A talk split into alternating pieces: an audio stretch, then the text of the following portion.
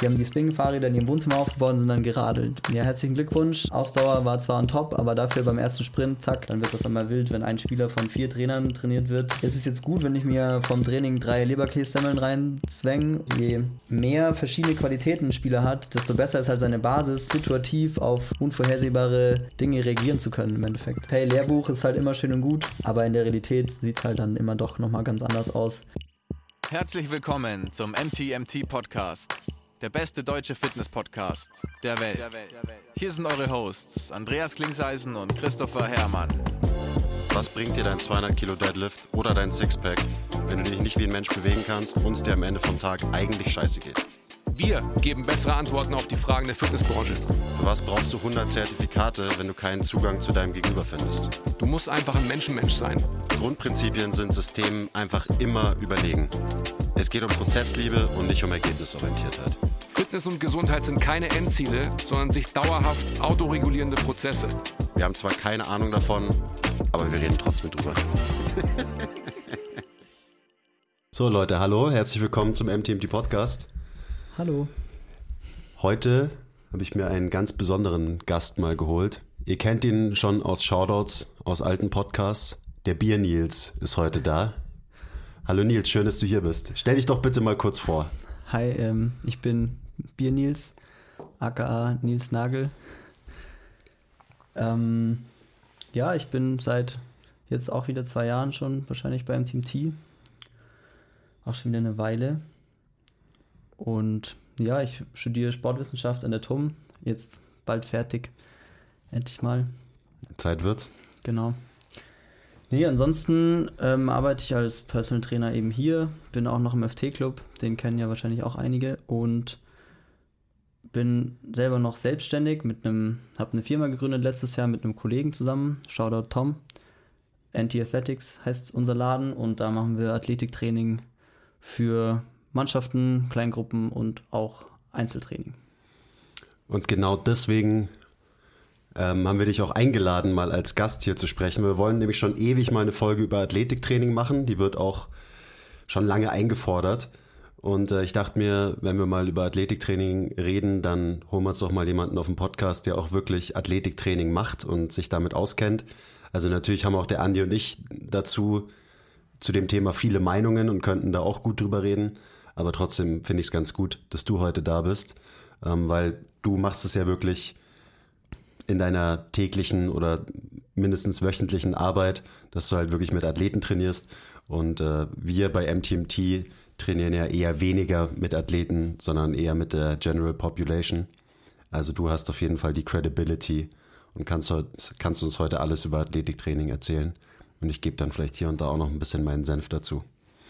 Ja, nice. Auf jeden Fall danke für die Einladung. Ähm, ich erzähle euch alles. Also ich kann mir gut vorstellen, dass wir da ein paar Runden drehen, also dass es da auch nicht nur einen Podcast drüber gibt, weil ich meine, Athletiktraining ist ja schon ein fettes Thema. Wir haben es schon mal ein bisschen in der Folge mit dem Sebastian Keindl, ähm, Shoutout an dieser Stelle, schon mal ein bisschen besprochen. Der ist da ja auch sehr versiert. Ist ja auch einer, von dem du, glaube ich, so äh, schon ein bisschen was gelernt hast so in deiner Zeit. Wie alt bist du? Nochmal so kurz. Äh, 24. So jung gibt's ja gar nicht. Also der, du bist tatsächlich noch relativ jung, aber du bist, wie lange bist du schon im Game? Also wie lange trainierst du schon Leute?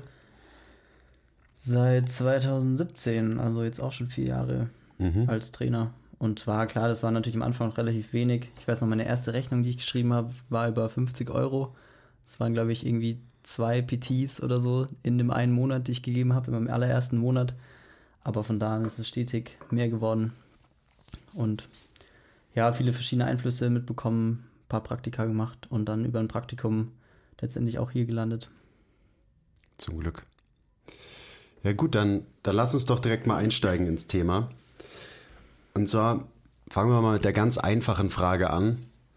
Wie wichtig ist denn Athletiktraining wirklich für einen Spielsportler? Also wenn man sich so auf Instagram zum Beispiel umschaut in dieser ganzen Fitness und besonders in dieser Athletiktraining-Richtung, dann kriegt man ja schnell den Eindruck, dass es das Wichtigste überhaupt ist, dass halt ähm, eben Basketballer, Fußballer und so weiter Athletiktraining machen. Aber ich hinterfrage immer ein bisschen, ob das wirklich so wichtig ist, wie es natürlich von dieser Gruppe dargestellt wird, weil diese Gruppe verdient ähm, ihr Geld damit. Aber wie würdest du das einschätzen? Jetzt ist natürlich eine sehr offene Frage, ist, ist klar. Aber wie wichtig ist Athletiktraining, gerade auch im Kontext dann eben das tatsächliche Sportarttraining? Also wenn du jetzt gerade bei einem Teamsportler bist, du betreust ja auch viele Teamsportler, oder? Also Hockeyspieler, mhm. ähm, Fußballer und so weiter. Ähm, also welche Rolle spielt da für dich Athletiktraining und ja, welchen Stellenwert hat es vielleicht so ein bisschen im Vergleich zu dem eigentlichen Sporttraining? Ja gut, grundsätzlich ist es natürlich immer untergeordnet, weil es ist ja ein Fußballer oder ein Tennisspieler oder ein Eishockeyspieler, Hockeyspieler, wie auch immer und kein Athletik Trainierender, wie auch immer. Also, sondern das ist ja immer noch ein Sportler, der seine Sportler nachgeht. Dementsprechend ist das Training natürlich immer wichtiger. Das heißt natürlich trotzdem nicht, dass Athletiktraining unwichtig ist, auf gar keinen Fall. Ist natürlich ist trotzdem sehr wichtig, vor allem halt auch um Grundlagen aufzubauen. Aber erst in erster Linie ist es ja mal ein Sportler aus einer Sportart und die Sportart, der muss er nachgehen und der muss er besser werden. Das sind natürlich wieder viele Komponenten, wie man in der Sportart dann besser wird, aber und da ist Athletiktraining halt ein Teil davon, wie man eine bessere Basis aufbauen kann für eben dann diese Sportart, die der Spieler betreibt.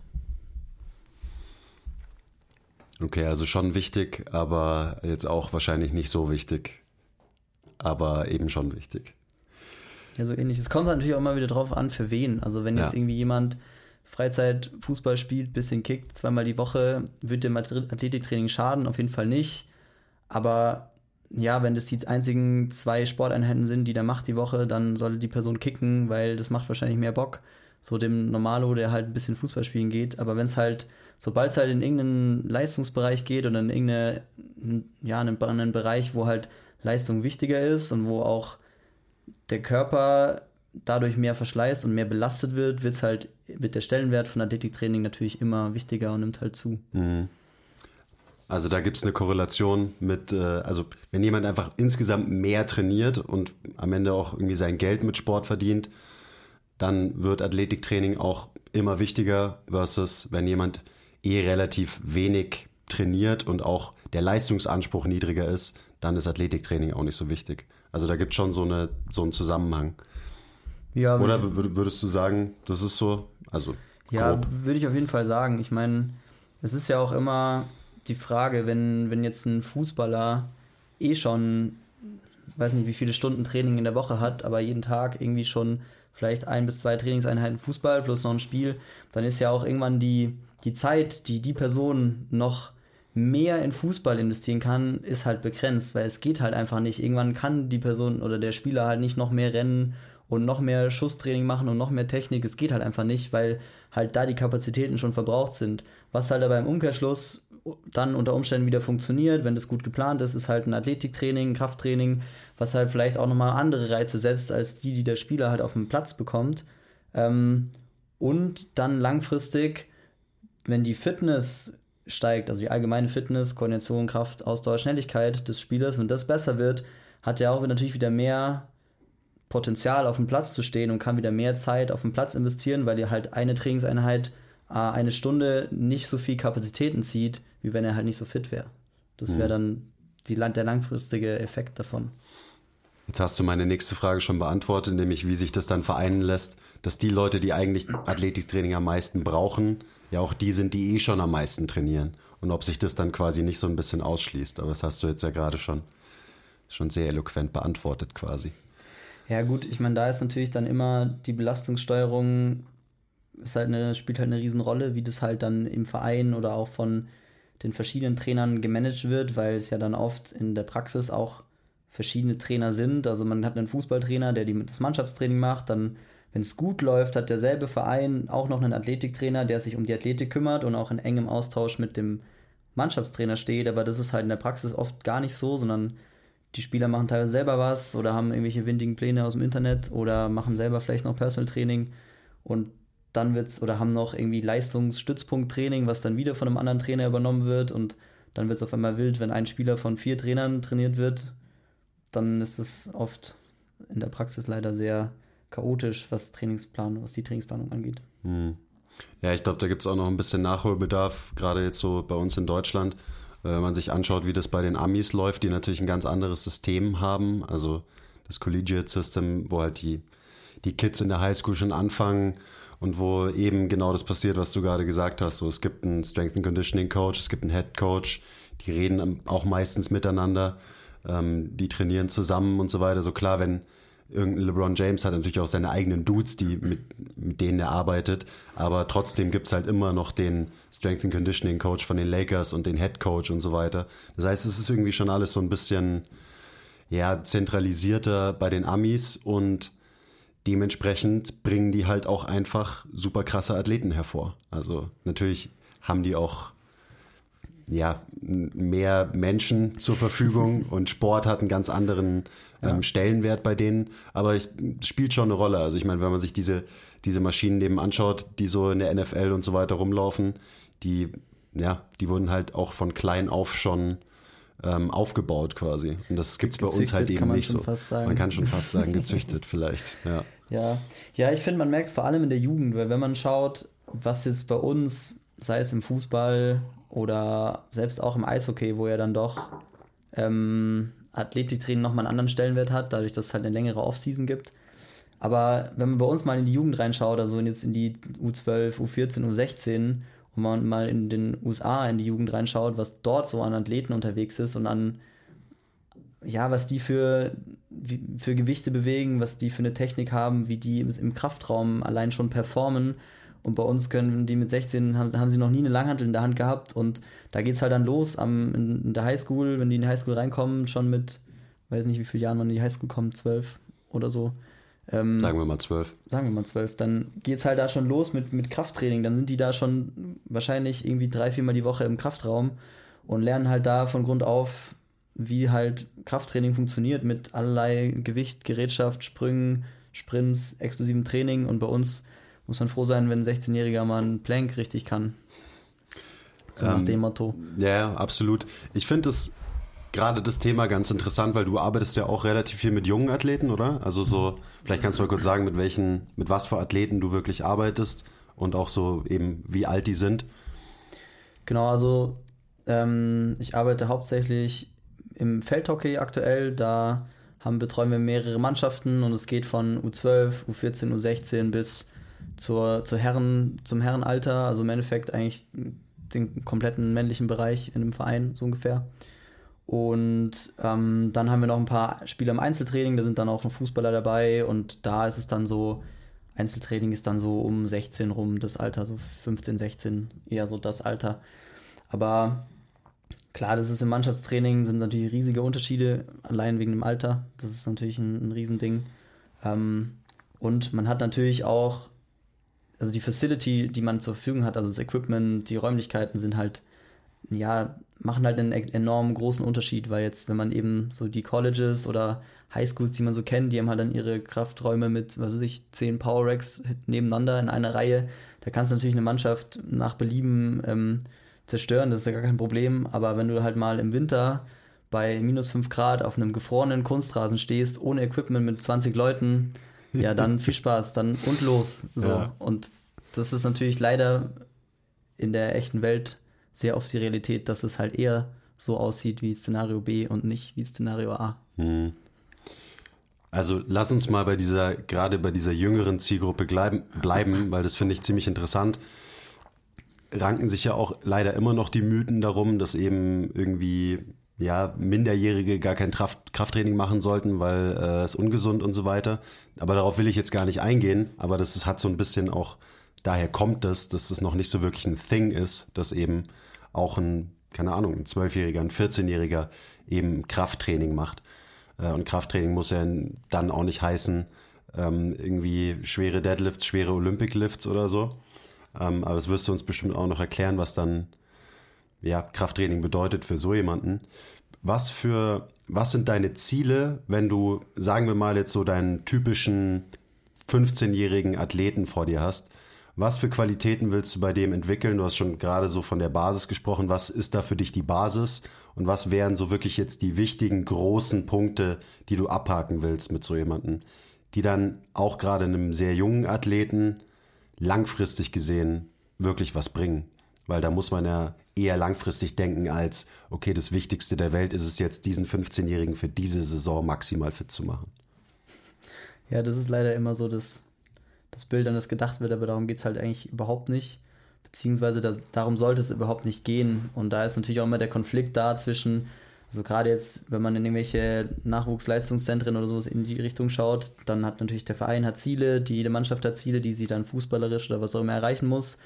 Und dann muss natürlich das Trainerteam irgendwie auch liefern, obwohl das Trainerteam eigentlich ja so diesen Anspruch oder Ansatz hat oder haben sollte mit, hm, wir wollen unsere Spieler nicht mit 15 verheizen, sondern wir wollen, dass die halt mit Anfang, Mitte 20 ihren Peak haben und dass der Peak nicht mit 17 ist und dann ähm, ja, der Spieler halt mit 20 schon durch ist. So. Ähm, grundsätzlich würde ich dann, jetzt auf deine Frage bezogen, nochmal unterscheiden zwischen Mannschafts- und Einzeltraining, weil da natürlich Einzeltraining, wenn man jetzt mal davon ausgeht, dass man irgendwie ein kleines Gym zur Verfügung hat, dann hat man da nochmal mehr Möglichkeiten und kann natürlich auch viel individueller auf den Spieler eingehen. Ähm, ja, grundsätzlich geht es mir da hauptsächlich um eben so Basics von Bewegung, also erstmal so die Grundbewegungsmuster, wenn man so will, Kniebeugen, Hingen, ziehen, drücken. In der Kombi oder halt dafür auch dann halt Kontrolle, Schulterblätter, Bewegung, Hüfte, also auch gerade so Hip-Shift, solche Sachen. Ähm, und da dann in Bezug drauf auch immer noch so ein bisschen Atmung, Brustkorb, Beckenkontrolle, also gerade dann so in den, in den Prep-Sachen mache ich das relativ viel. Und ja, im Endeffekt dann halt bei den meisten, bei dem klassischen 15-, 16-Jährigen, ist im Endeffekt erstmal ein bisschen Muskulatur und Kraft aufbauen, weil das ist im Endeffekt so die, die lowest hanging fruit, die man greifen kann, weil es ist eigentlich egal, was ich mit dem mache, der wird immer mehr Kraft und mehr Muskeln aufbauen, egal was ich mit dem mache. Natürlich. Hauptsache, du drückst ihm ab und zu mal eine Handel in die Hand. Genau, ähm, genau, das ist eben, das ist auch ein wichtiger Punkt. Es geht halt auch darum, den, den Spielern dann mal eben Gewicht in die Hand zu geben, die mal mit Gewicht trainieren zu lassen, verschiedene Übungen mit denen zu machen ähm, und halt auch mal ja, zu schauen, dass halt das Gewicht ein bisschen hochgeht, dass auch mal ein bisschen schwerer wird und dass sie halt lernen, ihren Körper unter Last zu koordinieren und zu, zu beschleunigen und abzubremsen, weil dann natürlich auch später, wenn dann das Leistungsniveau noch mehr steigt und vielleicht der ein oder andere auch in Profisport kommt, dann ist natürlich besser, wenn der sich da schon besser bewegen kann, schon Erfahrung im Kraftraum hat, weil dann hat es der Athletiktrainer dann wieder leichter, kann halt sagen, hey, guck mal, du machst jetzt, keine Ahnung, Front Squats und dann weiß er halt schon, wie die Übung geht, weil er die schon mal gemacht hat in der, in, in der Jugend. Das ist, ein, das ist ein wichtiger Punkt und wertvoller Punkt. Also, dass du nicht nur dran denkst, okay, wir machen jetzt Athletiktraining, damit dieser junge ähm, Spieler besser wird in seiner Sportart, so, das wird sowieso passieren, alleine durch diese Effekte, dass er eben stärker wird, stabiler wird und ein paar Muskeln aufbaut. Und dafür muss das Training jetzt auch kein Hexenwerk sein. Aber eben gerade das, die Bewegungen im Kraftraum, die die natürlich nicht beherrschen, weil woher auch, die spielen ja Fußball oder so. So, wenn man diese Bewegungsmuster mal gelernt hat, dann kann man sein Leben lang darauf zugreifen und man kann als Athlet sein Leben lang eben produktiv im Athletiktraining sein und bewegt sich da gut und das ist ja schon mal eine Grundlage, das sollte eigentlich als allererstes mal gelegt werden, weil davon profitiert ja dann der, der 15-jährige Hannes, äh, bis er 35 ist, wenn er so lange Sport macht, auch im Athletiktraining. Und eben alle Athletiktrainer der Zukunft werden dir dann zu tiefen Dank verpflichtet sein, dass du ganz am Anfang äh, dir den Athleten geschnappt hast und gesagt hast, okay, so geht ein Hinge, so geht eine Kniebeuge, so ziehst du was, so drückst du was. Und das kann er dann eben übertragen auf alles andere in den Jahren danach.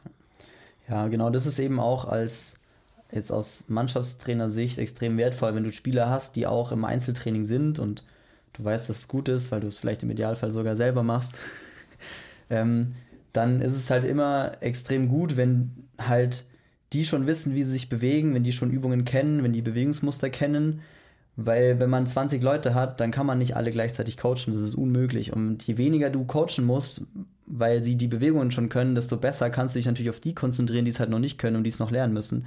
Und deswegen halt umso besser, wenn je mehr Leute Einzeltraining nebenher haben, desto besser wird halt auch das Mannschaftstraining, weil der Trainer sich dann halt wirklich die mehr um die kümmern kann, die es halt noch nicht so gut können.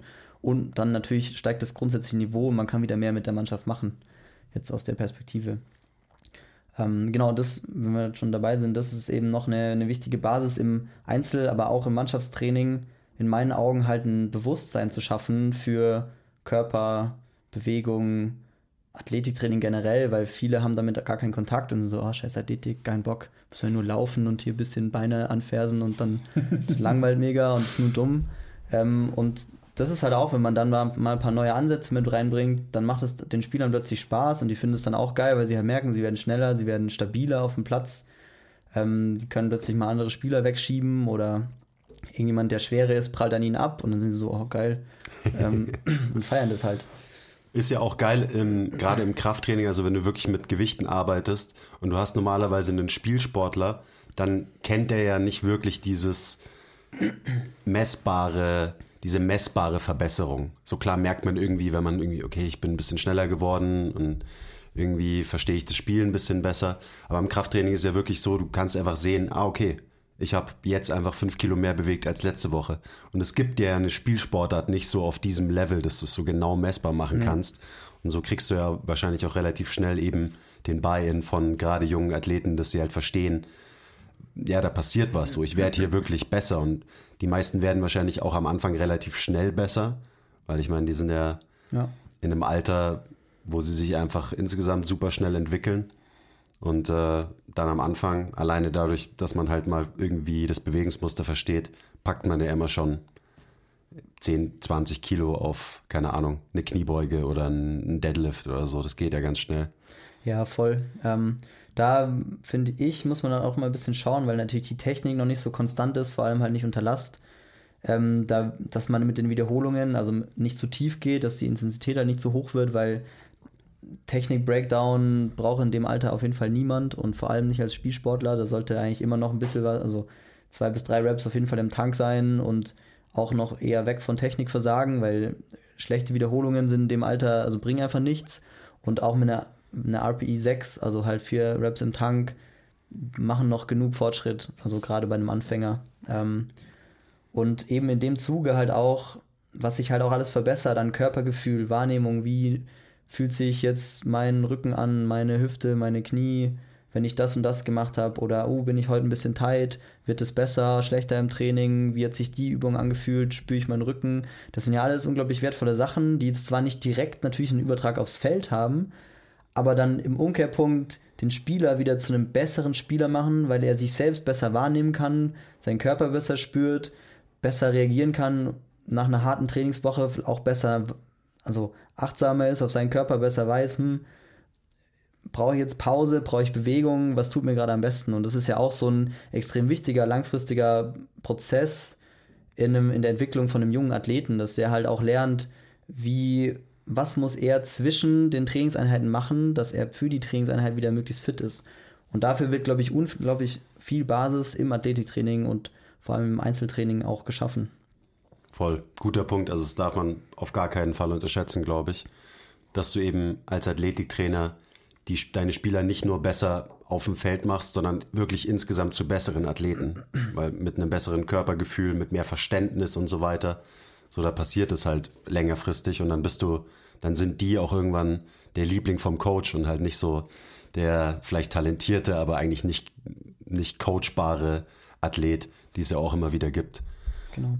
Und man kann halt noch ziemlich viel Input geben über, ja, ich meine, so, so nach dem Motto, hey, Ernährung, Schlaf, Regeneration, so diese ganzen Themen, die ja dann im Mannschaftstraining oft zu kurz kommen, weil halt einfach keine Zeit dafür da ist. Aber gerade so für in dem Alter 15, 16, so wenn es dann mit der Pubertät, also bei den Jungs vor allem halt, wenn es da dann richtig reinschießt, dann ist es ja oft eh schon eine wilde Phase und dann ist natürlich wichtig, dass man da, dass sie da auch ein bisschen Guidance haben, so hey, ist es jetzt gut, wenn ich mir vom Training drei Leberkässemmeln reinzwänge oder sollte ich vielleicht das eher nicht machen oder oder die drei Leberkässemmeln eher nach dem Training. Oder die eher nach dem Training essen, weiß nicht, aber ebenso Ernährung, was ist gut, was brauche ich überhaupt, wo ist überhaupt was drin, was ist überhaupt Eiweiß, wo ist es drin, brauche ich das, für was ist es gut?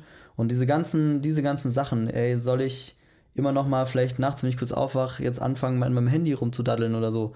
Ist vielleicht alles nicht so optimal für den Schlaf. Solche Sachen. Das ist ja, ist einem ja nicht bewusst als normaler 15-Jähriger, der halt so durch sein Leben schwebt. So. Also hatte ich ja auch keine Ahnung von. Ja. Aber gerade solche Sachen schaffen dann eine unglaublich gute Basis, weil halt als richtiger Profiathlet hat man ja im Endeffekt nie frei. Wenn man kein Training hat, geht es halt darum, die Zeit zwischen dem Training möglichst optimal darauf auszurichten, dass das nächste Training wieder gut wird und dann das Spiel und so weiter.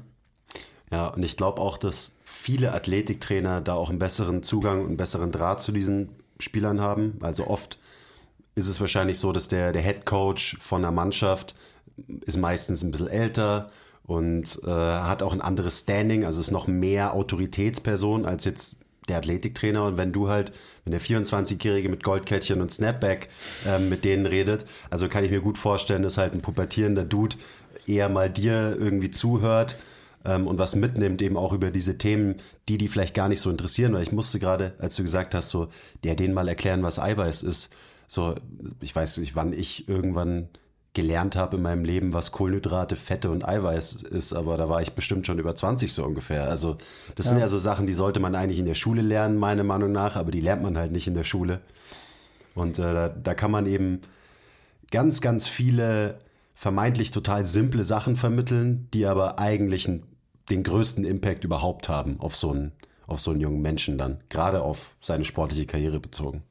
Ja, voll. Also Eben weil Athlet sein hört halt nicht auf, wenn das Training zu Ende ist. Oder halt als Freizeitathlet brauchen wir nicht drüber reden, aber wenn es halt um Leistungsanspruch geht, dann, dann endet es halt nicht mit Ende vom Training, sondern dann geht es halt immer weiter im Endeffekt. Ja. Mhm. Und auch gerade in der Jugend, wichtiger Punkt, ähm, so kriegt man dann doch beim Einzeltraining oft mit, Pubertät, man fängt an, seinen Körper nochmal besser kennenzulernen, man fängt an, sich mehr mit anderen zu messen. Ja, wenn mein Arm halt dicker ist als der von meinen Mitspielern, ist halt einfach ein geiles Gefühl. Und wenn ich halt mich im Spiegel anschaue und dann kommen plötzlich überall Muskeln und meine Brust wird ein bisschen dicker und ich werde irgendwie breiter und sehe gut aus. Das ist ja auch ein unglaublicher Selbstvertrauensboost, gerade in so einer schwierigen Phase. Und mehr Selbstvertrauen, ich fühle mich besser, ich habe das Gefühl, ich bin der Geilste, dann werde ich auf dem Platz auch besser performen. Hundertprozentig, ja. Und also nochmal abschließend, habe ich vorhin auch kurz drüber nachgedacht, also als Spielsportler, zum Beispiel ein Fußballer, da bist du ja eigentlich immer auf was Externes fokussiert, während du deinen Sport betreibst. So, okay, klar, du musst den Ball ins Tor schießen und ja. du achtest auf deine Gegenspieler, auf deine Mitspieler und so weiter. Das heißt, die Natur der Sportart, die gibt dir gar nicht so die Möglichkeit, dass du mal quasi in dich gekehrt bist und mal reinhorchst und reinfühlst und so weiter. Und das sind natürlich Qualitäten, die durch ein Krafttraining mega gefördert werden, weil da musst du, musst du halt darauf achten, okay, wo befinde ich mich gerade im Raum und eben auch so Sachen wie, was du vorhin angesprochen hast, wie fühle ich mich überhaupt heute und, und so weiter. Also allein dafür, so diese ganzen, ähm, ja, psychologischen Faktoren, also jetzt nicht nur eben Selbstvertrauen, sondern auch eben Eigenwahrnehmung und so weiter. Das sind einfach wichtige Skills und die muss man eben nicht spezifisch explizit den reinhämmern, sondern das passiert ja eigentlich von ganz alleine, wenn die halt einfach wie immer das Ganze regelmäßig ähm, betreiben und halt auch Bock drauf haben, logischerweise. Ja. Ja, voll. Also es beschreibt es tatsächlich ziemlich gut. Eben dieser, die Sportart ist halt immer sehr extern gepolt und Krafttraining und Athletiktraining sind ja dann oft ähm, eben mit viel mehr internem Fokus und damit halt auch wieder ein ganz anderer Reiz und gibt halt dem Spieler wieder was, was ihm die Sportart nicht gibt. Und das ist ja auch wieder was, was im Athletiktraining je nach Phase und Alter aber auch eine sehr, sehr wichtige Rolle spielt, gerade in der Jugend halt, dass ich nicht immer nur genau das mache, was in der Sportart eh schon passiert, sondern halt eben dieser, dieser Ansatz mit hier verschiedene Sportarten lernen, verschiedene Belastungen, weil je besser, je, je ja, mehr verschiedene Qualitäten ein Spieler hat, desto besser ist halt seine Basis, situativ auf unvorhersehbare Dinge reagieren zu können im Endeffekt. Mhm. Das ist, ist die perfekte Überleitung zum, zum nächsten Thema eigentlich. Eben gerade so dieses Variation versus Spezifität. Und wir bleiben bei dem jungen Athleten, weil da eben unterscheidet sich es auf jeden Fall von jemandem, der einfach schon Profi in der Sportart ist, wo einfach klar ist, okay, der macht das jetzt für die nächsten 10, 15, 20 Jahre oder so. Also, wie wichtig ist dir oder auch nicht nur dir, sondern generell die Variation, gerade für junge Athleten. Und äh, ich denke da immer so an diese, an das russische System. Ähm, also früher war es auf jeden Fall so, dass sie ihren jungen Athleten halt immer in der, quasi in der Off-Season mussten die alle möglichen Sportarten machen. Also wenn die, keine Ahnung, die hatten einen Leichtathleten, einen Läufer oder so, dann im Sommer, als der Pause hatte, musste der schwimmen und turnen und Basketball spielen und so weiter. Das war ja so auch ein Grund, denkt man, ähm, warum die Russen eine Zeit lang halt so krasse Athleten produziert haben, weil halt die, gerade die Jungen einfach so viele verschiedene Sachen gemacht haben und sich so eine so breit aufgestellt haben, ähm, dass sie nicht nur gute Athleten waren, sondern vor allem auch langfristig gesünder geblieben sind als Athleten, die sich sehr früh extrem spezialisiert haben. Jetzt habe ich schon ein bisschen gespoilert, aber also auch wieder sehr offene Frage. Aber für junge Athleten, wie wichtig ist die Spezifität? Wie sehr ist dein Athletiktraining wirklich auf die jeweilige Sportart zugeschnitten? Beziehungsweise wie denkst du da eher nach über, keine Ahnung, ist mehr Variation vielleicht sogar wichtiger? Ähm, ja, also ich bin schon der Meinung, eben, dass halt je jünger der Athlet, dass halt mehr Variation bzw. Variabilität in den Sportarten sein sollte oder wahrscheinlich dann eine Hauptsportart und nebenbei noch irgendwie eine andere oder aber generell halt viel Bewegung unterschiedlicher Art, dass das auf jeden Fall sehr förderlich ist. Ähm, ich meine, das ist natürlich, wenn man jetzt mit einem Leistungsanspruch irgendwo Fußball spielt beispielsweise oder sei es auch Tennis, dann steht man halt auch schnell mal drei, viermal die Woche eh schon am Platz. Und dann wird es halt auch schwierig, nochmal nebenbei das Commitment aufzubringen, nochmal in der zweiten Mannschaft, in einer anderen Sportart zu sein und dann noch am besten noch eine dritte. Also da wird es dann auch irgendwann schwierig. Ähm, aber halt zumindest, wenn es eine Hauptsportart ist, nebenbei noch verschiedenste Aktivitäten halt in der Freizeit machen und verschiedene Sportarten, Körper bewegen und da ist halt schon fast, würde ich sagen, je mehr, desto besser. Also gerade in der Jugend. Natürlich muss man halt irgendwann dann die Kurve kriegen und halt das dann reduzieren und halt dann seinen Fokus setzen, weil da ist natürlich auch wieder, ich muss halt Zeit, keine Ahnung, am Hockeyschläger investieren, um darin besser zu werden. Oder halt auf der, auf der Bahn und da am Speer oder was auch immer. Aber gerade in der Jugend, ähm, ja, viele Sportarten, viele verschiedene Sachen machen im Endeffekt. Und jetzt aufs wirklich auf das Training, was du mit deinen Athleten machst, bezogen, also nur auf den Athletikteil. Du hast es ja gerade schon gesagt, du willst mit deinen Leuten eigentlich immer das machen, was sie halt nicht machen in ihrer Sportart. Also es spricht ja eher dafür, dass du mehr diesen Variabilitätsgedanken hast und ihnen mehr das fütterst, als wirklich spezifisch, okay, ich mache es jetzt in genau dem besser, was sie auf dem Spielfeld auch machen. Also weißt du, diese Unterscheidung oder vielleicht ist es gar keine Unterscheidung am Ende. Ja, nein. Also jetzt, wenn ich jetzt immer so, ich würde halt zwischen einem 12- und einem 16-Jährigen würde ich auf jeden Fall eine deutliche Unterscheidung treffen, ähm, weil eben mit 16 in diese Richtung geht es dann in meinen Augen schon langsam dahin, dass man halt ja schon mehr Fokus drauf setzt, den, also Dinge zu machen, die den, den Spieler tatsächlich in der Sportart auch besser machen. Ähm, und kommt natürlich auch wieder auf die Saisonphase drauf an. Also wenn es jetzt gerade eine sehr intensive Phase ist, irgendwie mit irgendwie vielleicht einem oder zwei Spielen, was ja in der Jugend dann auch oft so ist, dann hat ein Spieler hat ein Spiel mit seiner Mannschaft und spielt am nächsten Tag dann nochmal hoch zu den zweiten Herren oder was auch immer. Und dann hat der zwei Spieler am Wochenende, hat dreimal Stocktraining, zweimal Training in der Früh und dann, ja, bau jetzt mal noch deine Athletik irgendwo zwischendrin ein. Das ist dann halt immer so, ja gut, schau mal, was, wir da, was da jetzt überhaupt noch sinnvoll ist. Aber grundsätzlich in so einer Phase würde ich halt eher sagen, wir machen im Athletiktraining halt ein paar Basics. Wir arbeiten an den Grundlagen von Sprinten, Springen, Kraft, Ausdauer. Wenn ich eine Stunde mit einer Mannschaft habe, trainiere ich eigentlich gar nichts für die Ausdauer, weil ich die Zeit dafür im Endeffekt nicht habe. Die ist, ist mir dafür nicht so wichtig. Vor allem, wenn die halt viel in intensiven Spielformen sind, dann brauche ich das auch weniger. Mhm. Auch ähm, wieder, du willst ihnen mehr von dem geben, was sie halt wirklich noch gar nicht haben. Genau. Und wenn du nur eine Stunde in der Woche hast, dann hat es natürlich Priorität. Genau, eben. Ähm, das ist dann eben der Punkt. Ausdauer wird eben außenrum schon trainiert und nimmt natürlich dann auch wieder für mich zu viel Zeit in Anspruch, weil in 10, 15 Minuten kann ich halt sehr gut was für Sprünge oder Sprints machen, aber halt 15 Minuten Ausdauer ist halt schon wieder eher ein bisschen zu wenig, gerade für einen Spielsportler, der halt mal 60 bis 90 Minuten auf dem Feld unterwegs ist.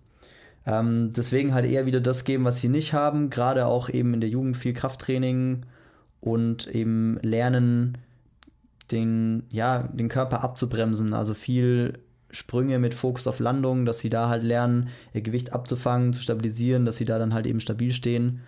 Ähm, genau, das klassische Beispiel ähm, ist halt ähm, ja der Porsche mit den VW Käferbremsen, das will keiner haben, sondern wir wollen natürlich, wollen wir einen Porsche Motor einbauen in die Kids, dass sie halt ordentlich Dampf haben, aber die müssen halt ihr Gewicht und die, ihre Geschwindigkeit auch wieder abbremsen und kontrollieren können, weil sonst passieren halt da eben oft Verletzungen.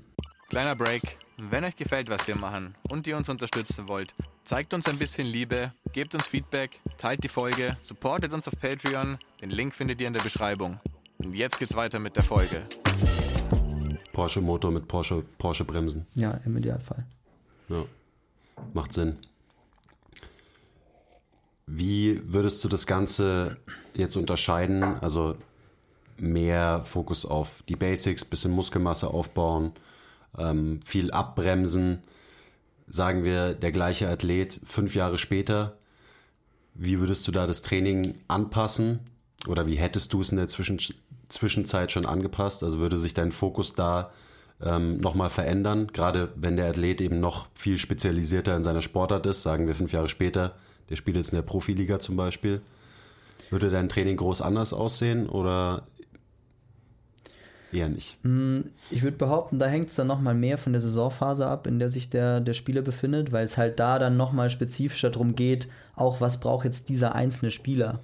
Gerade dann, okay, hm, vielleicht schon in der Profi, in der Profiliga hat vielleicht eh schon, also hat vielleicht auch schon die eine oder andere Verletzung, das eine oder andere Thema, das sich wiederkehrt, dann würde man halt relativ viel Zeit oder zumindest einen Teil der Zeit darauf verwenden, dass das Thema weggeht oder nicht wieder auftritt. Ähm, ist ja da auch jetzt nichts, nichts Ungewöhnliches, dass da halt Verletzungen sind, die halt sich über Jahre ziehen ähm, oder halt wiederkehren. Und dann geht es halt wieder immer viel, also viel mehr darum, hey, wenn ich jetzt einen Spieler habe, der schon sau explosiv ist, der richtig schnellkräftig ist, aber der halt eine beschissene Ausdauer hat, dann würde ich mich mit dem halt nochmal eher mit der Aus Ausdauer, also um die Ausdauer kümmern oder um Repeated Sprintability oder solche Sachen. Ähm, wenn ich jetzt aber einen habe, der halt irgendwie zwar relativ stark ist, aber langsam, dann mache ich mit dem nicht viel Krafttraining, weil die Basis hat er ja schon, sondern dann kümmere ich mich natürlich halt um Schnelligkeit und Antritte in dem Fall. Und ähm, so würde ich es halt nochmal spezieller auf den Spieler zuschneiden. Zum Beispiel, wenn ich jetzt auch mal, also wenn man Sportart Eishockey anschaut, in der Eis, im Eishockey gibt es ja viel seitliche Bewegungen, also viel Bewegung in der Frontalebene. Das heißt, die haben halt in der Saison, wenn man jetzt einen Profiathleten anschaut, der steht wahrscheinlich im Endeffekt fast jeden Tag auf dem Eis und hat am Wochenende und hat alle zwei bis drei Tage ein Spiel. Das heißt, da ist eh schon enorm viel Bewegung in der Frontalebene drin. Das heißt, ich würde in Season mit dem gar nicht viel in der Frontalebene arbeiten, weil er eh jeden Tag schon mehrere Stunden am Eis steht und da halt sich hauptsächlich in der Frontalebene bewegt. Jetzt gelenksbezogen. Andersrum in der Off-Season, wo er gar nicht auf dem Eis steht, würde ich sehr viel mit ihm in der Frontalebene machen, um ihn eben auf die Belastung dann in Season wieder vorzubereiten. Weil wenn er dann, weiß nicht, ein halbes Jahr oder drei, vier Monate gar keine oder sehr wenig Bewegung in der Frontalebene hat, dann direkt wieder reingeht mit hoher Intensität, dann ist natürlich auch wieder, er ist es nicht gewöhnt. Da ist dann wieder der Punkt, wo halt Verletzungen häufiger passiert. Deswegen halt immer wieder also viel das geben, was der Spieler halt gerade nicht hat oder halt auf das vorbereiten, was halt dann kommt. Aber wenn halt dann die Belastung von Mannschaftstraining kommt, die Athletikbelastung, die dem entspricht, halt wieder ein bisschen reduzieren und wegnehmen. Also es ist halt im Endeffekt, ja, gefühlt ist es eigentlich nur Belastungssteuerung die meiste Zeit. Ja, klingt so einfach, aber gehört natürlich dann doch ziemlich viel dazu. Also alleine jetzt so dieses, natürlich das Trainingsplanungselement, also Volumen und so steuern, aber auch dann die, das biomechanische Element und so weiter. Also was du gerade gesagt hast, ist auf jeden Fall Gold wert, dass du eben in dem Fall Preseason sehr spezifisch bist und In-Season aber eher so eine Reverse-Spezifität hast, ja. ähm, um eben die Variabilität von einem Athleten hochzuhalten. Und da denke ich dann gleich an das Thema Verletzungsprävention, wenn man das Wort überhaupt benutzen darf, weil am Ende können wir oder kannst du als Athletiktrainer Verletzungen ja nicht verhindern, aber trotzdem kannst du die Chance für Verletzungen auf jeden Fall senken durch ein gutes Training. Ähm, wie denkst du über das Thema, auch wieder breite Frage, ähm, Verletzungsprävention gerade so im Kontext Bewegungsvariabilität nach und auch so eben Spezifität? Weißt du, das sind ja wichtige Trainingsprinzipien, die irgendwie mit reinspielen, zumindest in meinem Kopf, wenn es um ähm, Verletzungsprävention geht.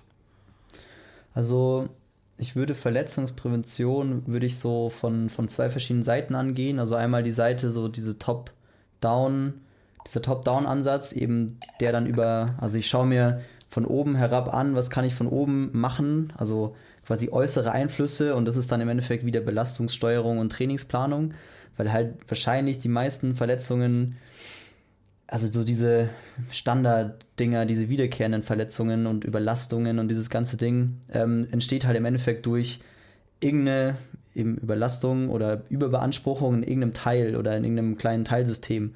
Und das ist dann meistens zu schnell zu viel oder irgendwie kurze Pause gehabt und dann wieder direkt eingestiegen mit dem alten Level und dann passiert meistens irgendwie so ein Quatsch. Und das ist dann halt wieder Trainingssteuerung und liegt halt meistens in der Hand von dem Athletik-Mannschaftstrainer, so von der Gruppierung eher. Ähm, und das meiste lässt sich halt vermeiden, wenn man gut Training plant. So also gerade Corona war ja ein super Beispiel mit irgendwie ein super Negativbeispiel, ja. ja, genau. So mit irgendwie riesen, also Saisonpause, Spieler, also jetzt in der Fußball-Bundesliga, waren nicht am Platz gestanden, haben nichts gemacht. Ja, was wurde gemacht? Ja, die haben Spinning-Fahrräder nach Hause geliefert bekommen. Die haben die Spinning-Fahrräder in ihrem Wohnzimmer aufgebaut und sind dann geradelt. Ja, herzlichen Glückwunsch. Ausdauer war zwar on top, aber dafür beim ersten Sprint, zack, schön in die Hemis reingefahren und die, ich weiß nicht, wie hoch die Quote an Adduktoren und Hamstring-Verletzungen war, aber die war auf jeden Fall gigantisch. Deutlich höher ähm, als mit einer normalen Saisonvorbereitung genau. auf jeden Fall. Und das ist halt im Endeffekt wieder nur Belastungssteuerung. Der Spieler kommt halt dann das erste Mal nach Ewigkeiten auf den Platz und ist halt direkt einer extremen Belastung ausgesetzt, was Sprinten halt ist. Sprinten ist die höchste Belastung, die wir ohne externe Gewichte auf unseren Körper bringen können und wahrscheinlich sogar höher als die meisten Sachen mit externen Gewichten. Mhm.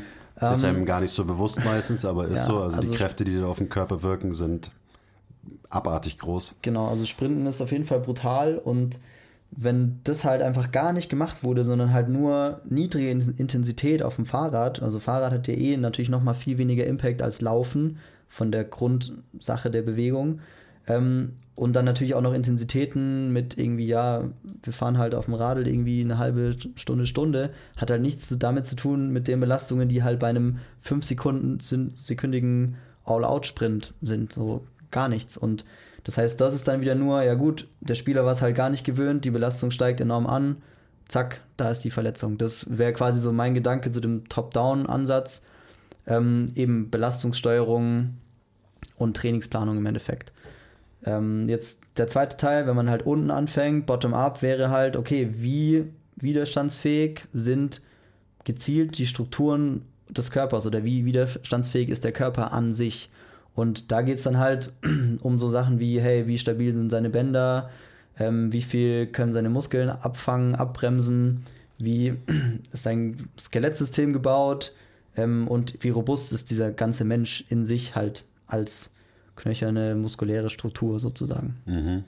Ähm, und da kann man natürlich von beiden Seiten ansetzen. Jetzt im Einzeltraining, wenn ich jetzt ein, im Personal Training jemanden habe, der halt in einer anderen Mannschaft spielt, dann oder in einer Mannschaft spielt, dann habe ich keinen Einfluss auf das Top-Down. Dann kann ich in meiner einen Stunde, die ich mit meinem Athleten habe, klar, da kann ich schauen, ist der gerade fit, kann ich mit dem Gas geben heute oder braucht der einen ruhigen Tag. Das kann ich steuern, aber mehr liegt halt nicht in meiner Hand. Ich kann mich halt dann in dem Fall darum kümmern, hey, wie schaffe ich es, dass hier mein Spieler, hier der Hannes, dass der ähm, am Wochenende nicht auseinanderfällt, wenn er halt irgendwie einen Körperkontakt im Spiel bekommt. Und das schafft dann halt meistens, also ist halt Basis mit Muskel Muskulatur aufbauen, dass sie halt robuster und stabiler sind. Das ist ja auch was, was man jetzt, finde ich, im Fußball ziemlich gut beobachten konnte. Das waren vor zehn Jahren noch alles halt solche Lauchs.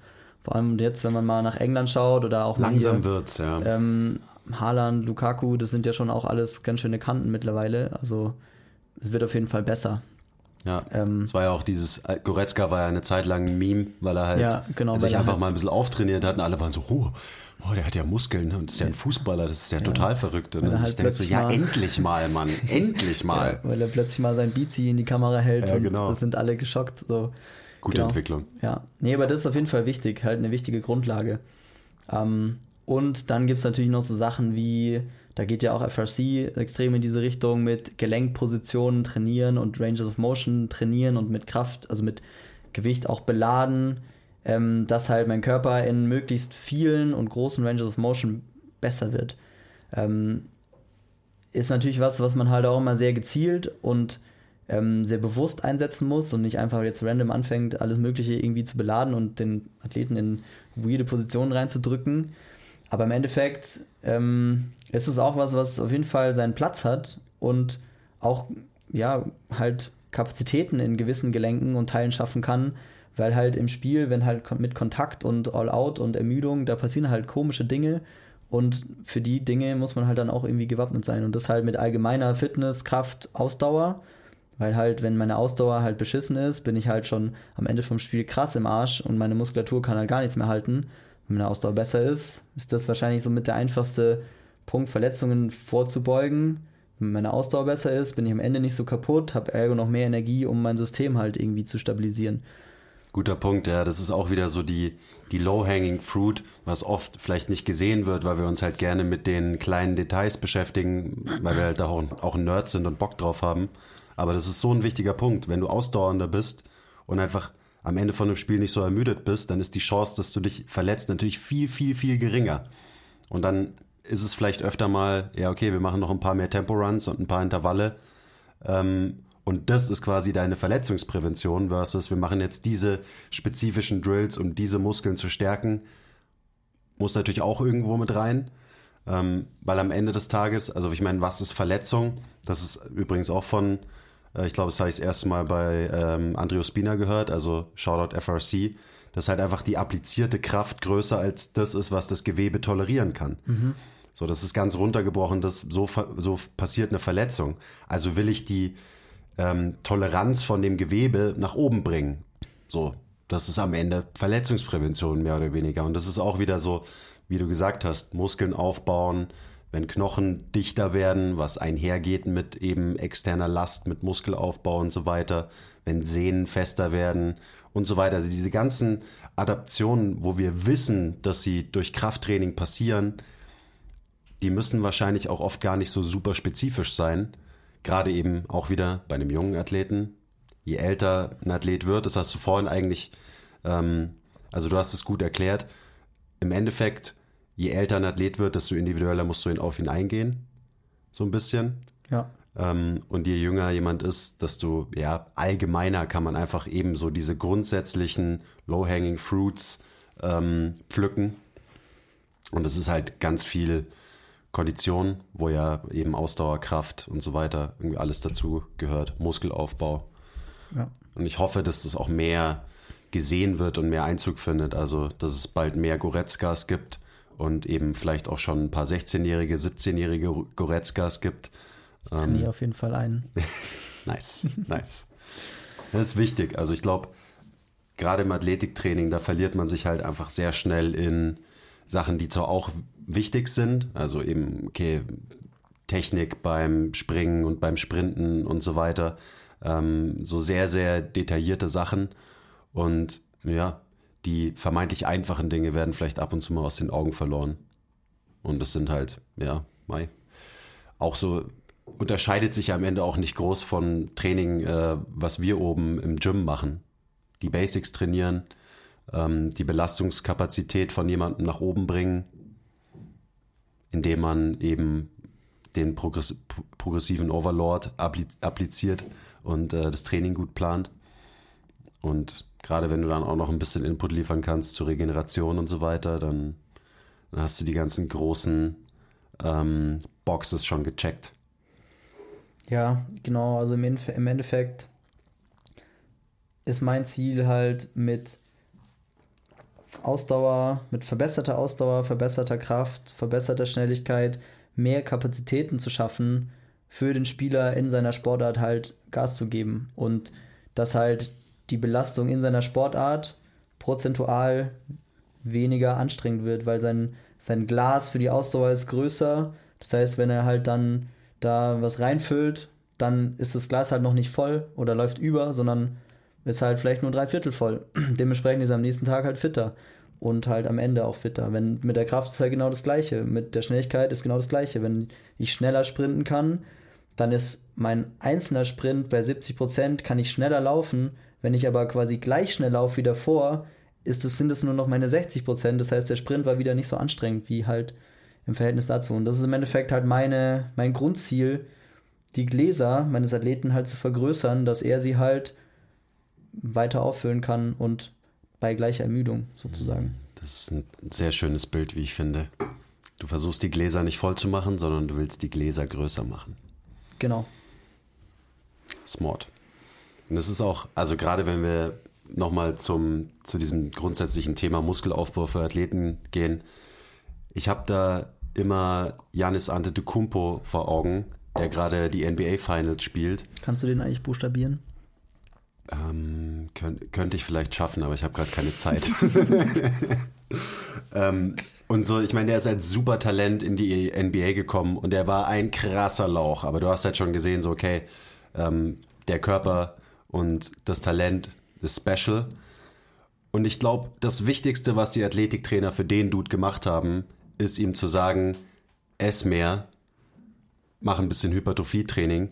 Weil wenn du dir anschaust, wie der aussah, als er in die Liga gekommen ist und jetzt, keine Ahnung, wie viele Jahre er schon dabei ist, aber sagen wir mal so fünf, sechs Jahre später, wie er jetzt aussieht und wie er dementsprechend auch einfach halt ein Bully ist auf dem Spielfeld, den einfach niemand mehr aufhalten kann, weil er nicht nur die längsten Beine und Arme der Welt hat, sondern ja auch noch die längsten Arme und Beine der Welt hat. Die sind aber auch noch muskulös und er wiegt ja. auch noch irgendwie 15 Kilo mehr oder so.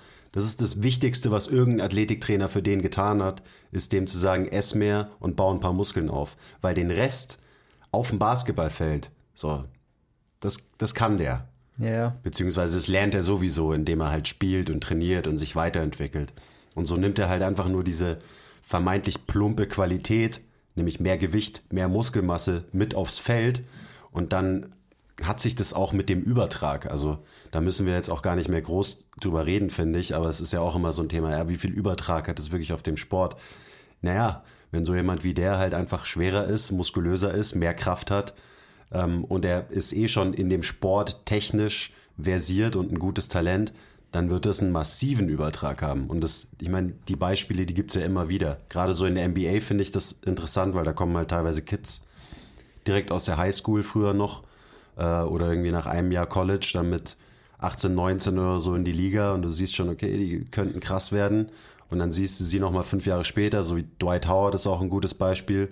So haben einfach nochmal zugelegt, LeBron genauso.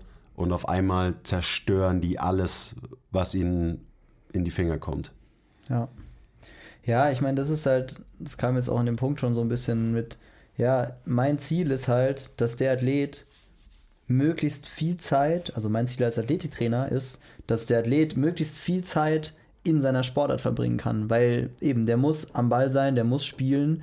Wenn der verletzt ist, ist es verlorene Zeit, dann muss er recovern, Reha machen, das ist alles ein Riesenscheiß. Dementsprechend, und er wird in der Zeit halt nicht besser in seinem Sport. Und je länger der spielen kann, ohne Verletzungen, und man sieht es ja, die Athleten, die wirklich krass sind, so Goats, LeBron, ähm, Ronaldo, Tom Brady, Tom Brady, keine Ahnung, Lewandowski kannst du dir anschauen, so Thomas Müller, die sind nie verletzt. LeBron war jetzt gefühlt das erste Mal irgendwie eine halbe Saison raus oder wie lange auch immer. Lewandowski gefühlt nie was gehabt. Thomas Müller hat das erste Mal überhaupt eine Verletzung gehabt in seinem ganzen Leben wahrscheinlich. Ähm, Ronaldo kaum Spiele verpasst und das sind, das sind halt alles diese, diese Leute, ja, die sind halt so gut in ihrer Sportart, weil sie halt so viel Zeit damit verbringen, ihre Sportler zu trainieren und so viel Spiele machen und so viel tra dafür trainieren. Und wenn das der Körper nicht aushält, diese Belastungen, dann kommen halt irgendwann die Verletzungen. Und wenn die älter werden, sowieso, ich meine, LeBron ist ja jetzt auch schon alter Knabe, Tom Brady brauchen wir gar nicht anfangen. so, also das, das ist ja immer das. Und das halt gerade noch in so physischen Sportarten wie Football oder ich meine, Basketball mit 82 Spielen pro Saison ist ja auch nicht ohne. Ähm, das muss du halt auch erstmal tolerieren. Und deswegen, das ist die Hauptaufgabe von einem Athletiktrainer, diese Kapazitäten hochzubringen und oben zu halten, dass der halt jahrelang, jahrzehntelang schon teilweise auf diesem Level performen kann, ohne sich zu verletzen, weil Zeit weg vom Platz ist halt immer verlorene Zeit. Und das ist das Wichtigste, dass halt die Zeit am Platz maximiert wird. Das heißt, so der Athletiktrainer, das habe ich glaube ich auch schon mal in der Podcast-Folge gesagt, ist vielleicht eher ein allgemeiner Stressmanager als wirklich ein Leistungsoptimierer in dem Sinne, weil der Spieler wird seine Leistung schon selber optimieren, gerade eben durch das Training in seiner Sportart.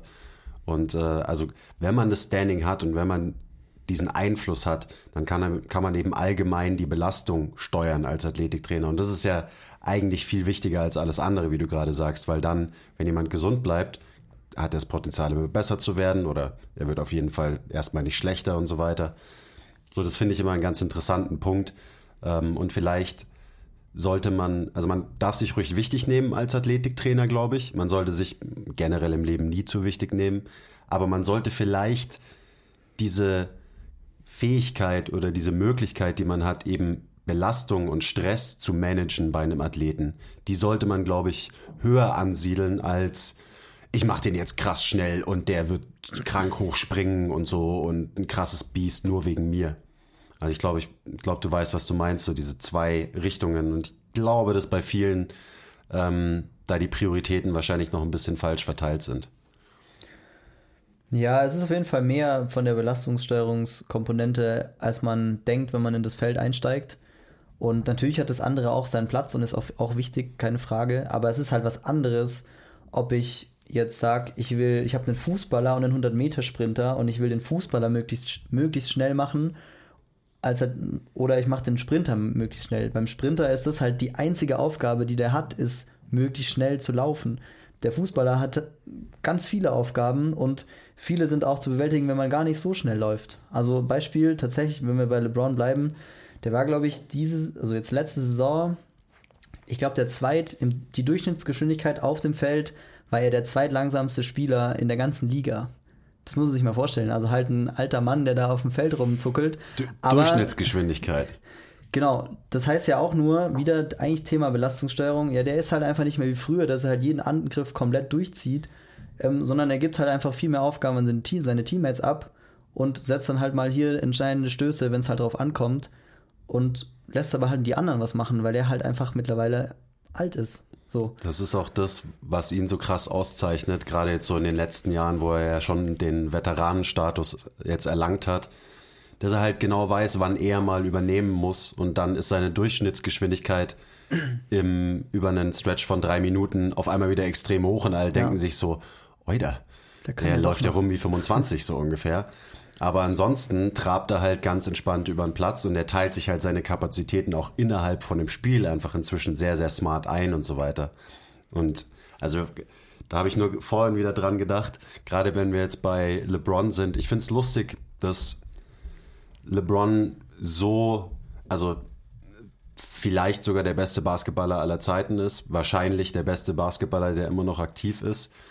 Ähm, und dass aber alle Athletiktrainer auf der Welt sagen, dass sein Athletiktrainer nichts drauf hat und dass jeder der Hergelaufene, der einmal ein Video von ihm gesehen hat, wie er auf Instagram squattet, sagt so, oh ja, ich könnte, ich könnte es ja alles viel besser.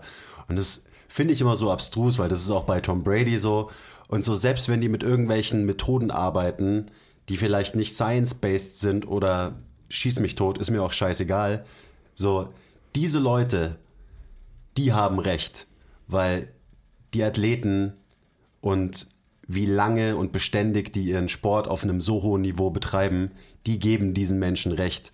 Und das ist auch wieder so ein bisschen dieses Athletiktrainer nehmen sich vielleicht öfter mal ein bisschen zu ernst und äh, haben vielleicht auch die falschen Prioritäten, nämlich gucken dann drauf, so welche Kniebeugen-Variante hat LeBron im Training gemacht. Oh nee, das ist aber falsch, das könnte ich auch viel besser und so. Ja, aber wie kannst du sagen, dass, der, dass dem sein Athletiktrainer einen schlechten Job macht, wenn du dir seine Karriere anschaust? Genau, wenn das ist natürlich immer die Sache. wie dann, kannst du es wagen? Und da spielt natürlich dann auch immer diese, der Punkt mit rein mit, ähm, ja gut, vielleicht ist es einfach halt ein komplett genetischer Freak und es ist vollkommen egal, was du mit dem sonst machst und der würde immer so performen. Und oft ist es wahrscheinlich so, die Leute, die krass gut springy sind und krass schnell, die sind wahrscheinlich nicht schnell, weil ich mit denen Sprinten trainiert habe, sondern weil die halt genetische Freaks sind. Ich quasi, ich organisiere nur das Training und channel deren Energie, dass dann kein Scheißdreck passiert und das genau, möglichst kontrolliert Du machst die nur nicht kaputt. Genau, so, so ungefähr. Aber der zweite Punkt, und das ist halt immer auch das Problem jetzt mit Social Media und Instagram, es war da dieses eine Video, das habe ich auch gesehen, ja, er macht halt ja einen nicht sehr guten Squat mit 60 Kilo und das auch nur irgendwie so halb oder Viertel.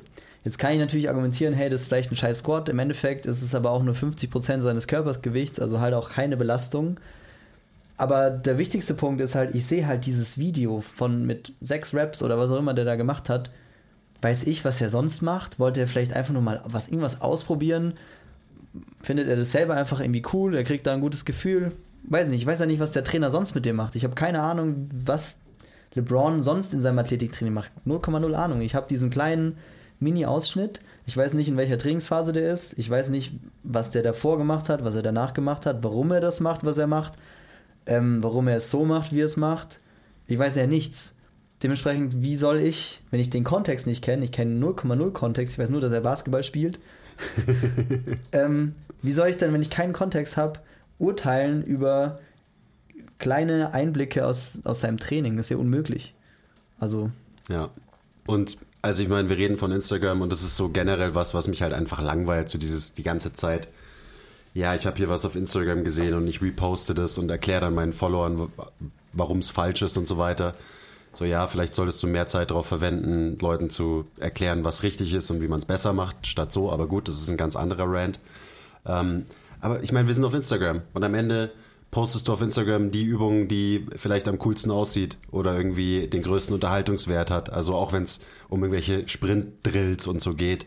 So, keine Ahnung, vielleicht machen die das wie du gesagt hast, drei Minuten von ihrer Einheit irgendwelche äh, Sprint-Drills, wo sie um irgendwelche Hütchen rumlaufen oder im Sand rumhüpfen oder so. Und natürlich ist es trainingswissenschaftlich nicht das Beste, aber du hast keine Ahnung, in welchem Kontext das passiert ist. Und äh, wir reden hier von einem zehnsekündigen Instagram-Video. Also, genau. Also. Runter vom Gas, gell? Ruhig genau. bleiben. Entspannt, ich mal. genau. Ja, das, das ist das. Und dann, ich habe mich nämlich letztes Jahr so ein bisschen in so Wide Receiver Laufrouten und so mal ein bisschen reingefuchst, weil es mich interessiert hat. Und tatsächlich sind halt sau viele Sprint-Drills, die man auf Instagram sieht, sind halt Football-spezifische Laufübungen für Routenlaufen, Cutten, Richtungswechsel, Täuschungen. Das hat nichts mit einem Sprint-Drill zu tun, in dem man im Sprinten besser wird, sondern viele Sachen sind halt Football-spezifische Lauftechnik und nicht Sprint Drills oder Agility Drills oder so, sondern es ist einfach Stimmt, nur. Agility heißt es ja. Agilität. Sondern einfach nur, hey, wie läuft der Receiver seine Route gerade und wie muss er wann seinen Körperschwerpunkt wohin senken und welchen Schritt machen und welche Täuschung, dass es eine gute Route wird, die der Verteidiger nicht vorhersehen kann und nicht, oh, so werde ich schnell und agil und kann plötzlich Richtung wechseln. Das ist es nämlich nicht. Und da ist halt ein Riesenunterschied und dann habe ich einen fancy Drill, der sieht geil aus, aber der ist, mir ist der komplett scheißegal, der ist für mich komplett irrelevant als Athletiktrainer, weil ich trainiere keine Footballer und von Football habe ich eh keine Ahnung. ja. Ja, ich glaube, so sollten mehr Leute denken. Ja, geil. Also ich glaube, wir haben äh, schon ganz schön viel abgedeckt. Mhm. Und wir haben auf jeden Fall noch jede Menge Stoff für eine Runde 2 oder eine Runde 3 mal.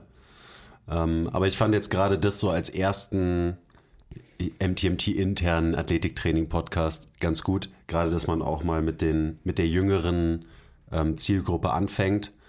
Ähm, weil das ist, das ist, glaube ich, sehr, sehr wichtig und ich glaube eben auch, dass es sich gerade in eine gute Richtung entwickelt insgesamt, also auf alle Sportarten bezogen, dass es halt einfach mehr Stellenwert hat, das Athletiktraining. Vielleicht kannst du da abschließend nochmal was dazu sagen, weil ich meine, du steckst drin im Game, wie so dein Bild ist ob sich das in eine gute Richtung entwickelt, weil ich meine, Athletiktraining vor nicht allzu langer Zeit, sagen wir mal 10 Jahren, 15 Jahren, bestand halt noch aus, wir machen, eine, wir machen Stabi-Zirkel 15 Minuten am Ende vom Training machen wir noch ein paar so richtig beschissene Planks, wo alle halt schon fett durch sind und alle hängen einfach nur am Boden, gucken, ob der Coach gerade schaut. Und wenn der Coach schaut, dann drücken sie sich hoch, ansonsten liegen sie ja. eh nur auf dem Bauch. Kenn's.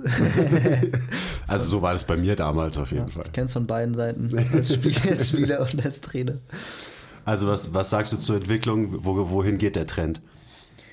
Ähm, es wird gefühlt auf jeden Fall deutlich besser. Also ich bin in verschiedenen, also klar ist immer noch meine Bubble natürlich, aber ich bin auch in verschiedenen Bubbles, kriege schon auch verschiedene Eindrücke mit. Also allein in dem, in dem Hockeyverein, in dem wir sind, und es ist ja nun mal Feldhockey auch keine ähm, krasse Sportart in Deutschland. Ja, never heard of her.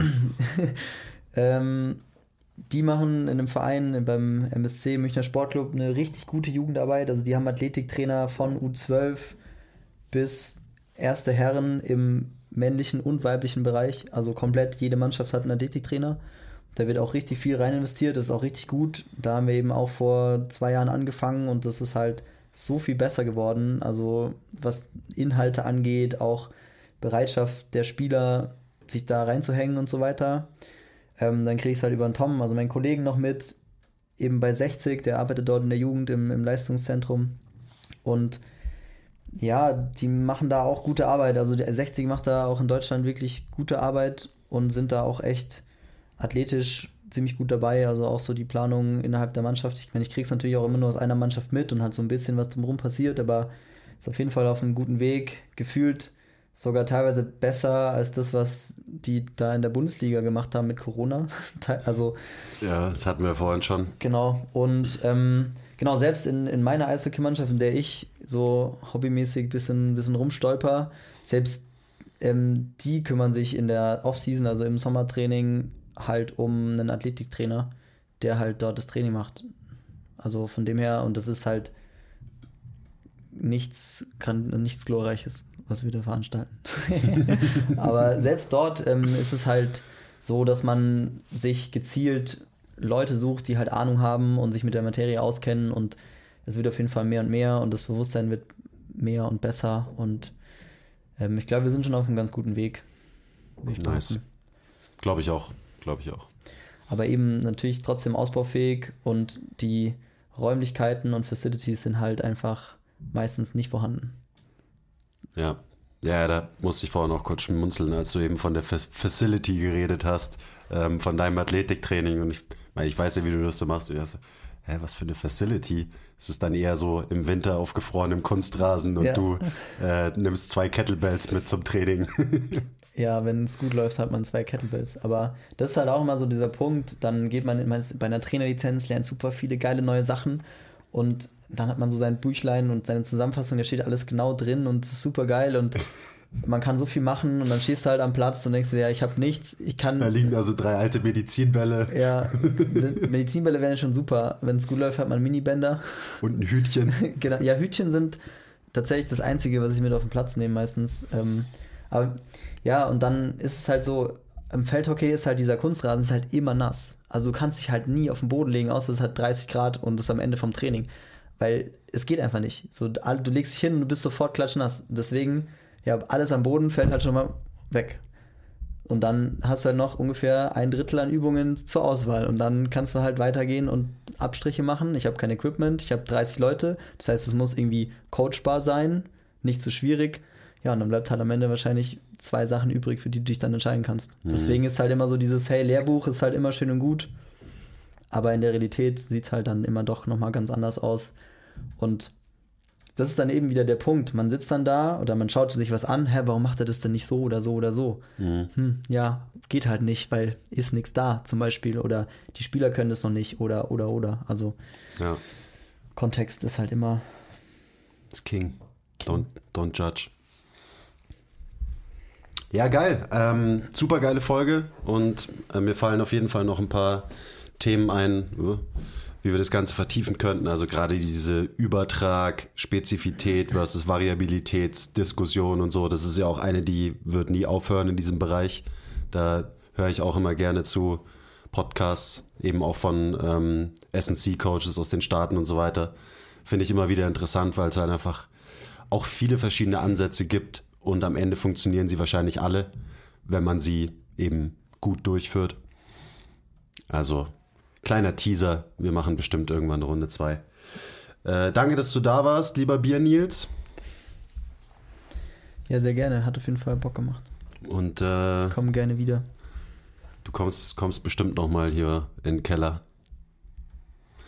Äh, danke fürs Zuhören, Leute. Lasst uns ein bisschen Feedback da. Ähm, Sagt uns, ob ihr Bock habt auf mehr Folgen zu Athletiktraining und auch was im Athletiktraining ist ja schon ein sehr breites Feld, also welche speziellen Themen euch da interessieren. Und dann schnappe ich mir nochmal unseren Pro und äh, wir machen noch ein paar Folgen. Also sagt Bescheid, lasst uns ein bisschen Liebe da, teilt den Podcast, folgt uns auf Instagram, folgt dem Nils auf Instagram, folgt NT Athletics auf Instagram, liked jeden Post von allen Accounts und ähm, das nice. Bis zum nächsten Mal. okay, bye.